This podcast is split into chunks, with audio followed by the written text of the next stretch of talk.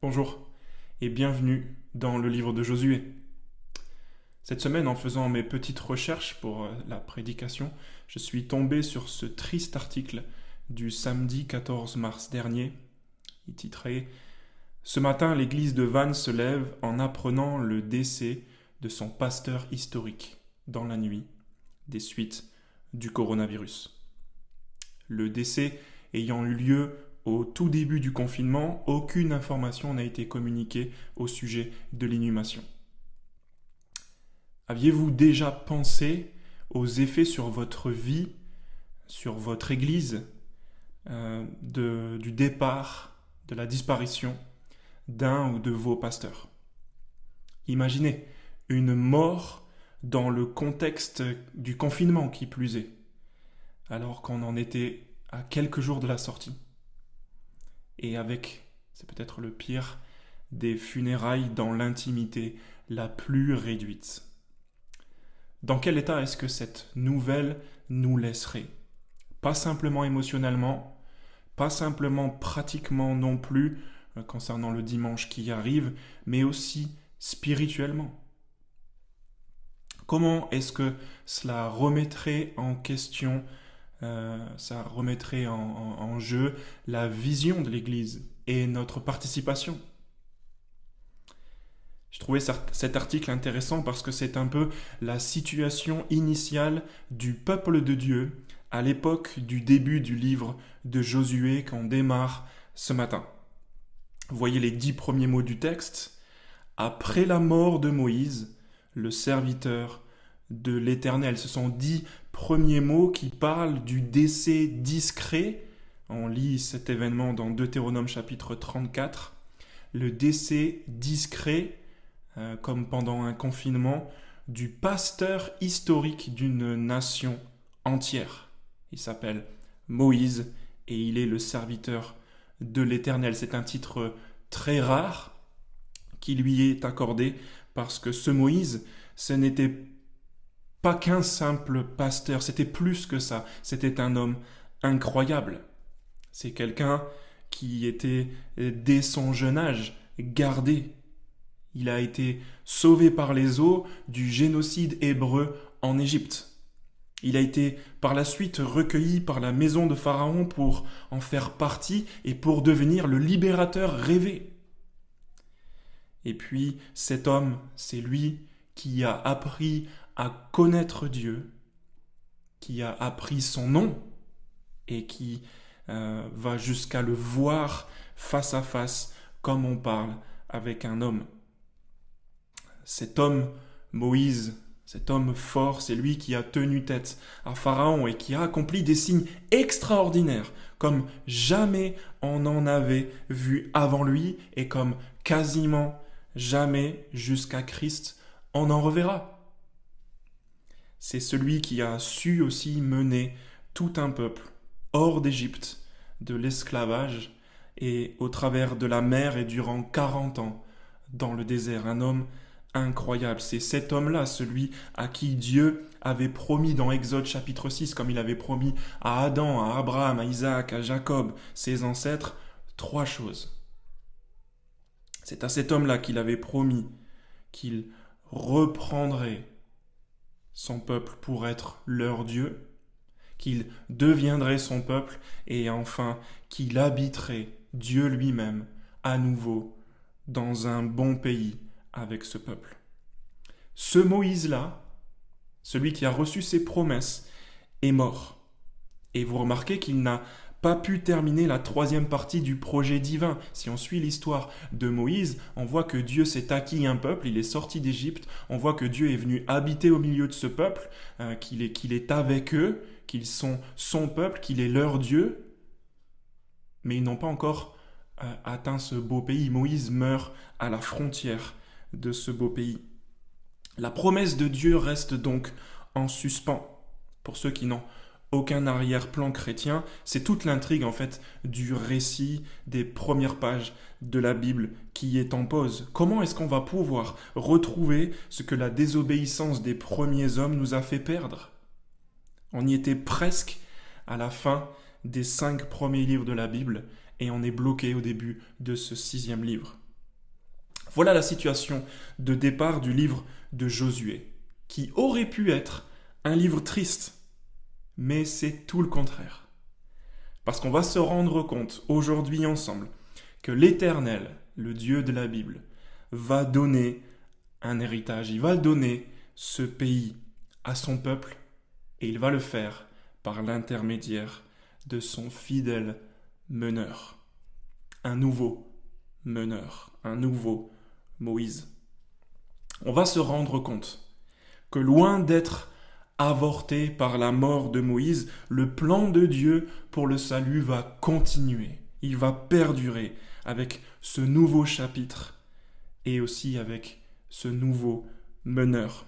Je vous propose ce matin qu'on fasse cela. On va observer dans les neuf premiers versets d'abord que l'Éternel aurait pu euh, euh, euh, finir le travail lui-même, mais il est d'avis d'abord, premièrement, de prendre l'initiative, de nommer, d'encourager et de qualifier son fidèle meneur. C'est lui qui prend la parole, l'Éternel, pour lui parler à ce meneur Josué au verset 1. L'Éternel dit à Josué.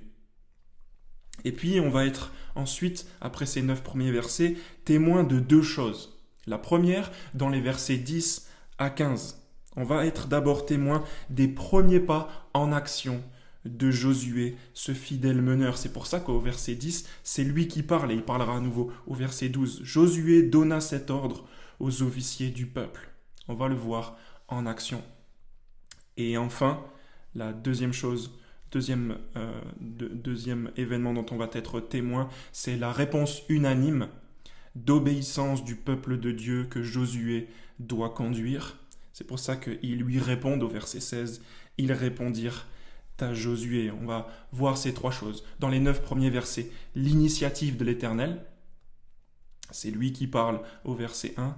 Dans la deuxième euh, partie de, cette prédication, l'action de son fidèle meneur, dans les versets 10 à 15, parce que c'est lui qui parle à partir du verset 10. Et enfin, troisième partie de ce texte, la réponse de tout son peuple dans les versets 16 à 18, puisque c'est à partir du verset 16 que ce peuple répond à Josué. Et on va faire cela tout en tirant des conclusions actuelles pour notre vie et pour notre avenir en tant qu'Église. Commençons par observer l'initiative de l'Éternel, l'initiative de Dieu. Vous avez remarqué ces deux premiers versets qu'on a commencé à lire.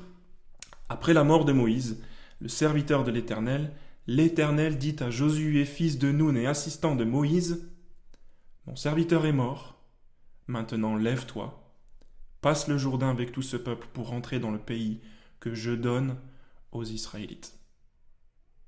Grande brièveté. On a deux grandes informations, mais très courtes. La première, c'est la mort de Moïse. C'est l'introduction du verset 1 et c'est aussi les premiers mots de l'Éternel. Mon serviteur est mort. Deuxième information, maintenant, lève-toi. La mort de l'ancien euh, euh, dirigeant Moïse et la levée instantanée, presque, de son stagiaire pour continuer le plan de Dieu. Les deux premiers versets de ce livre ne gardent pas le suspense longtemps et on en tire, je vous propose les, conclusions suivantes. Numéro 1, vraisemblablement, la mort n'arrête pas le plan de Dieu.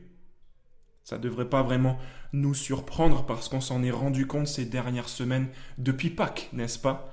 La mort n'a fait au contraire que confirmer l'avènement du royaume de Dieu par Jésus-Christ. La mort n'arrête pas le plan de Dieu. Deuxièmement, il y a un constat encourageant pour la vie de notre Église, de n'importe quelle Église, et la pérennité de toute œuvre pour Dieu. On se rend compte que le serviteur aussi grand soit-il, n'est pas indispensable pour Dieu. Le départ du grand Moïse, celui dont l'ombre plane sur ce chapitre, vous avez remarqué, il est mentionné plus d'une dizaine de fois. Le départ de ce grand Moïse ne change évidemment rien à l'avancement du plan de Dieu. Et ce serait à notre désavantage de croire que le Dieu de la Bible est dépendant de ses serviteurs, même un homme comme Moïse. C'est une bonne nouvelle. Dieu peut remplacer dans sa grande richesse des gens aussi grands que Moïse, heureusement. Ça semble facile à entendre comme ça, mais quel réconfort le jour où on voit un grand leader partir, que ce soit parce qu'il meurt ou parce qu'il doit être remplacé ou parce que nous-mêmes, on doit s'en aller. J'ai discuté un jour avec une jeune fille fraîchement arrivée dans une église comme la nôtre. Elle observait ces choses-là et elle me dit Moi, c'est pour ça que je suis devenue protestante. Parce que ce que j'aime chez vous, c'est qu'il n'y a pas de pape. Il n'y a pas de grand responsable. On se sent plus libre de faire comme on en a envie. Est-ce que c'est ce que la Bible enseigne? Vu le, le remplacement de Moïse aussi instantané, aussi bref, ce serait possible. Ça se pourrait bien, mais pas vraiment d'après les 4-5 versets suivants. Vous voyez ce qui est en train de se passer dans ces premiers versets Dieu parle, il continue, il parle à nouveau. Verset 1. Il parle spécialement à un homme qu'il choisit. Celui qui avait déjà été préparé dans sa jeunesse, on l'a vu au verset 1, l'assistant de Moïse. Et qu'est-ce qu'il lui dit? Regardez le verset 5. Fortifie-toi et prends courage. Pardon, verset 5. Personne ne pourra te résister tant que tu vivras. Il lui dit, je serai avec toi. Comme j'ai été avec Moïse, il continue, je ne te délaisserai pas, je ne t'abandonnerai pas. Dieu parle à un homme qu'il a choisi pour l'encourager. Il lui dit au verset 9 qu'il sera toujours avec lui où qu'il aille. Il lui donne son accord et il lui donne sa mission. Il doit se lever, passer le Jourdain, verset 2, avec tout le peuple pour rentrer dans le pays que Dieu lui-même donne aux Israélites. Et Josué entend de Dieu ce que Moïse lui disait dans Deutéronome chapitre 31 et au et au chapitre 3 aussi, par trois fois. Il lui dit versets 6, 7 et 9, Fortifie-toi et prends courage. C'est au tour de Dieu de lui dire, Fortifie-toi et aie bon courage. Fortifie-toi et prends courage. Il n'y a plus de doute pour Josué, pour qui que ce soit qui lit ce texte.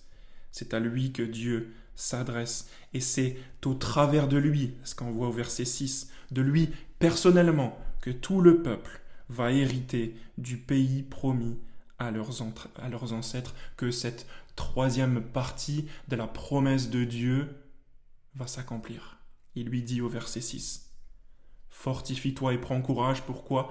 Car c'est toi personnellement, c'est moi qui ajoute cela, mais c'est toi qui mettras ce peuple en possession du pays que j'ai juré à leurs ancêtres de leur donner. Cette jeune fille avec qui je discutais avait tort sur un point. Oui, le peuple de Dieu, selon le bon vouloir de Dieu, n'est pas dépendant de ses serviteurs, on vient de le voir. Mais ce n'est pas non plus une anarchie, même déguisée en démocratie.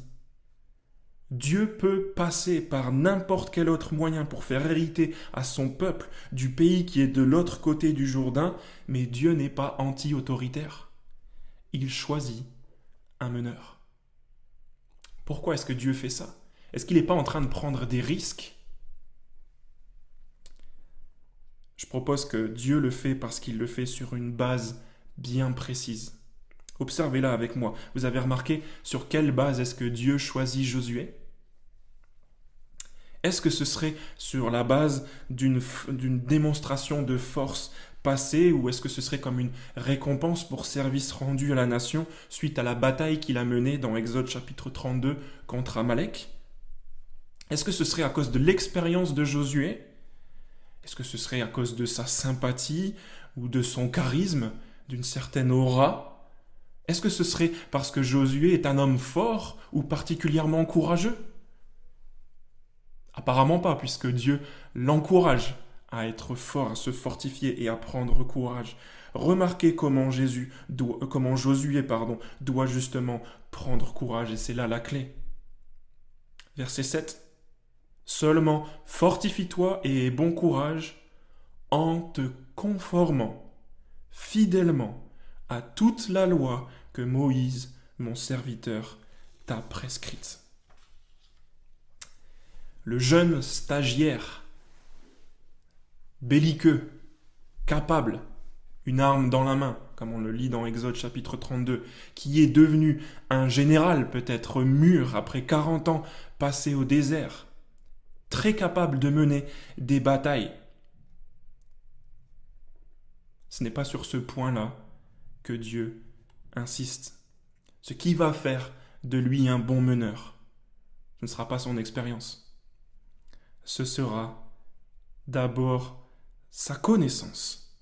Regardez le verset 8. Que ce livre de la loi ne s'éloigne pas de toi. Médite-le jour et nuit. À quoi est-ce que cela va, l'amener À agir avec fidélité, conformément à tout ce qui est écrit. Ce qui va faire de Josué un bon meneur, ce sera sa connaissance de ce qui est écrit par Moïse, sa fidélité et sa conformité. C'est ce qu'on lit dans les versets 7 et 8 à plusieurs reprises. Le mot conformer et le mot fidélité, sans parler de la loi, n'est sans cesse et sans cesse répété. Josué ne doit pas juste posséder une Bible, il ne doit pas juste posséder la loi de Moïse, il doit connaître Dieu à travers elle et connaître sa volonté pour pouvoir agir.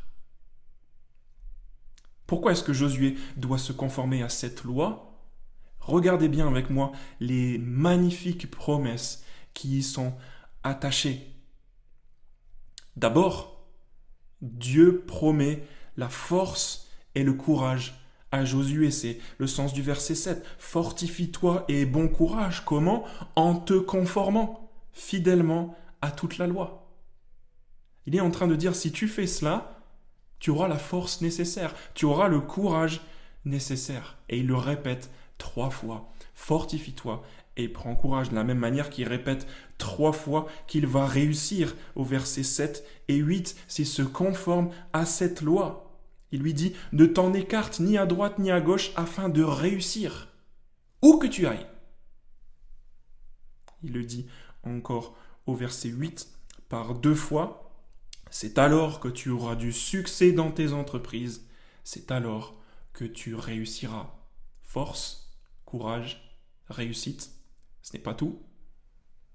Les domaines dans lesquels cela s'applique, verset 9, c'est où qu'il aille, quoi qu'il fasse. Dieu est en train de promettre, au travers de cet attachement, de cette conformité à la loi de Moïse, également à, Josué, d'être serein dans les combats qui arrivent et dans l'inconnu total. Il lui dit, ne sois pas effrayé ni épouvanté. Et la cerise sur le gâteau. Dieu promet à Josué au travers de la conformité à cette loi, parce que là où Dieu parle, Dieu est, il lui promet, il lui assure sa présence. L'Éternel ton Dieu est avec toi. Voyez pourquoi Josué peut être motivé de se conformer à cette loi. C'est bon pour nous aussi en fait. Il n'y a pas meilleur leader, ni meilleure formation que celle qui est décrite dans ces versets. Il n'y a pas meilleur leader ou meilleure formation que celui ou que cette formation de d'apprendre à écouter attentivement Dieu, de comprendre pour la connaissance pratique son plan. Il n'y a pas non plus meilleur chef de famille que ceux qui méditent jour et nuit cette loi pour pouvoir bien agir. Il n'y a pas meilleur diacre, pas meilleur responsable d'église que ces personnes-là. On en a la preuve par la suite. On va observer maintenant d'une part Josué à l'œuvre et ensuite comment il est reçu dans les deux exemples qui suivent, versets 10 à 15 et versets 16 à 18. Dans les versets 10 à 15 d'abord, on voit l'action fidèle de Josué. Il met en pratique ce que Dieu vient de lui appeler à faire. Et il s'adresse à deux publics différents. Une fois au verset 10, ce sont les officiers du peuple, et une fois au verset 12, c'est les deux tribus et demie, euh, les Rubénites, les Gadites et la demi-tribu de Manassé. D'abord, il s'adresse aux officiers du peuple au verset 10. Ce sont des, responsables. Il va utiliser ce que Dieu vient de lui dire dans cette situation, dans une, application de, parler à des responsables. Et ce qui transparaît de, ces paroles, c'est tout simplement du courage, de l'intelligence, de la compréhension et du respect. Regardez comment Josué s'y prend. Josué donna cet ordre aux officiers du peuple. Premièrement, courage. Il ose donner un ordre aux officiers du peuple. Il leur dit, verset 11, Parcourez le camp et voici ce que vous ordonnerez au peuple. Préparez-vous des provisions. Première partie de ces instructions, des, des instructions sages, de bon sens. Pourquoi est-ce qu'ils doivent se faire des provisions? Pourquoi est-ce qu'il veut prendre soin d'eux de cette manière? Car dans trois jours vous passerez le Jourdain pour aller conquérir le pays dont l'Éternel votre Dieu vous donne la possession. Josué est en train de répéter ce à quoi Dieu l'appelle et il le fait avec beaucoup de respect. Parce qu'il ne s'adresse pas directement au peuple, il utilise l'intermédiaire des officiers du peuple la même manière que Dieu s'est adressé à lui, lui s'adresse à une structure qui existait avant lui peut-être. Euh, c'est certainement celle de Exode chapitre 18. Pourquoi est-ce que Josué agit de cette manière? Parce que Josué est un ambassadeur. Il agit conformément aux instructions laissées par Moïse de la part de Dieu comme un ambassadeur. Ce n'est ni son peuple, ni son plan. D'ailleurs, on le verra au chapitre 6. Un chef de guerre n'attaquerait pas la ville de Jéricho de la manière dont ça va être fait. Josué est en train simplement de mettre en pratique ce que Dieu a dit. En 2011, il n'a fallu que quelques jours à Boris Boilon, qui était tout juste nommé ambassadeur de France en Tunisie, pour avoir une attitude et des mots qui ont choqué les Tunisiens et pour lesquels il a dû s'excuser devant les caméras. Avant d'être arrêté, deux ans plus tard, par la douane à Paris, avec une valise contenant 350 000 euros et 40 000 dollars en liquide. Boris Boilon, un ambassadeur. Vous imaginez qui aimerait être représenté par quelqu'un comme ça?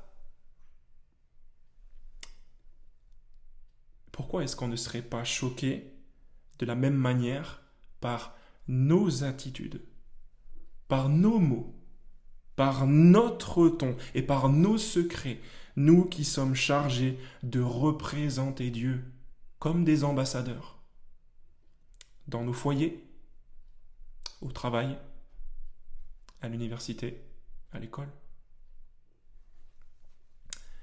Premier ordre, censé respectueux, parce que Josué est l'ambassadeur de Dieu, au verset 10, au responsable d'abord. Et deuxième ordre, dans une situation cette fois-ci complexe à partir du verset 12, sous forme de souvenir, d'un appel à, à, se remémorer, et cette fois-ci non pas des responsables, mais pour motiver des gens qui ont déjà tout gagné.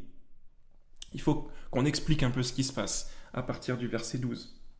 Au moment de ces, mots-là, le peuple de Dieu vient de tourner 40 ans dans le désert, après avoir conquis le territoire des Amoréens à l'est du Jourdain. C'est ce que Deutéronome chapitre 2 nous, nous, nous raconte. Et c'est le Jourdain que ce peuple s'apprête à traverser. Et dans ce territoire des Amoréens à l'est, ce sont les tribus de Ruben, Gad et la moitié de la tribu de Manassé euh, qui, ont hérité de cette partie du pays, euh, Deutéronome chapitre 3. Mais Moïse les a prévenus. Il leur a dit que les hommes en charge de se battre n'y entreraient qu'une fois que tout Israël aurait pris possession du pays à l'ouest. Josué doit donc motiver des gens qui ont déjà tout gagné, qui sont déjà installés et qui étaient liés à, un ordre d'un homme qui n'est plus. Il ne les menace pas, il ne les manipule pas, il ne fait que leur rappeler le souvenir de la loi est cité Deutéronome chapitre 3 ou Nombre verset chapitre 31. Je lis au verset 12. Josué dit aux Rubénites, aux Gadites et à la demi-tribu de Manassé Rappelez-vous ce que vous a prescrit Moïse, le serviteur de l'Éternel, quand il a dit L'Éternel, votre Dieu, vous a accordé du repos et vous a donné ce pays. Il parle ici de la région est à l'est du Jourdain. Vos femmes, vos petits-enfants et vos troupeaux resteront dans le pays que vous a donné Moïse, de ce côté-ci du Jourdain, mais vous, tous les hommes vaillants, vous passerez en ordre de bataille devant vos frères et vous les aiderez, jusqu'à ce que l'Éternel ait accordé du repos à vos frères comme à vous, et qu'ils soient aussi en possession du pays que l'Éternel votre Dieu leur donne. Alors, vous reviendrez prendre possession du pays qui est en votre, qui est votre propriété, et que Moïse, le serviteur de l'Éternel, vous a donné de ce côté-ci du Jourdain à l'est. Voilà un deuxième bon exemple d'un ambassadeur fidèle qui s'appuie sur la loi de Moïse pour diriger avec sagesse. Sagesse qui vient de la loi de Moïse. Ce que j'en retiens, c'est que la justesse biblique n'est pas un passe-droit pour ordonner sans y mettre la forme, sans expliquer, sans respecter, sans prendre soin. Je lisais cette semaine 1 Timothée chapitre 4, à partir du verset 15, et c'est ce que le Seigneur me, rappelait. Je euh, demander pardon si j'ai pu laisser paraître le contraire à qui que ce soit. Euh, la justesse biblique n'est pas un passe-droit pour ordonner sans y mettre la forme. Maintenant, de la manière que Josué euh, euh, ordonne sur la base de ce qui est écrit, on a l'exemple type du peuple qui obéit sur la base de ce qui est écrit, du verset 16. Et on a euh, deux éléments dans ces trois derniers versets qui montre l'attitude du peuple. Premier élément, c'est l'obéissance. Vous voyez le verset 16, le début du verset 17 et le début du verset 18. Verset 16, l'obéissance en transparaît. Ils répondirent à Josué, Nous ferons tout ce que tu nous as ordonné. Et nous irons partout où tu nous enverras. Il continue, Nous t'obéirons entièrement comme nous avons obéi à Moïse. Verset 18, début du verset 18, c'est la même chose. Tout homme qui sera rebelle à ton ordre et qui n'obéira pas à tout ce que tu lui ordonneras sera puni de mort. Premier élément de ces trois versets, l'obéissance à tout. Sinon ce ne serait pas obéir l'obéissance à tout et au travers de cela aussi une manifestation auprès de Josué de respect et d'encouragement. Et on verra dans quelques semaines tout le contraire. C'est un peu comme quand on se balade en famille, euh, en vélo, en tout cas avec ma famille. Il y a deux choix possibles pour nous pour euh, rouler en, vélo avec notre fille. Soit euh, l'un d'entre nous se met à râler euh, parce qu'elle n'avance pas assez vite. Et là, c'est la promesse d'une balade longue et pénible. Soit on se met à l'encourager, et là, c'est la promesse d'une balade lente, certes, mais beaucoup plus agréable. Et c'est ce que le peuple est en train de faire ici. Il est en train d'encourager Josué en lui disant Ne t'inquiète pas, on fera tout ce que tu nous diras. Pas besoin de te poser des questions dans ce sens-là. Ce qui nous fait nous poser la question, est-ce qu'on n'aurait pas besoin de progresser là aussi, nous, qu'on soit sous la responsabilité ou qu'on ait la responsabilité de quelqu'un? On a la possibilité de le faire euh, en, étant un soutien encourageant. C'est ce à quoi l'auteur de l'Épître aux Hébreux, chapitre 13, nous appelle à faire dans le contexte de l'Église. Comment encourager? On termine avec le deuxième élément de ces trois derniers versets, euh, qui est la réponse du peuple.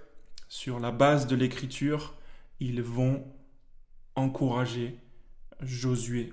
Ils vont faire cette prière en quelque sorte.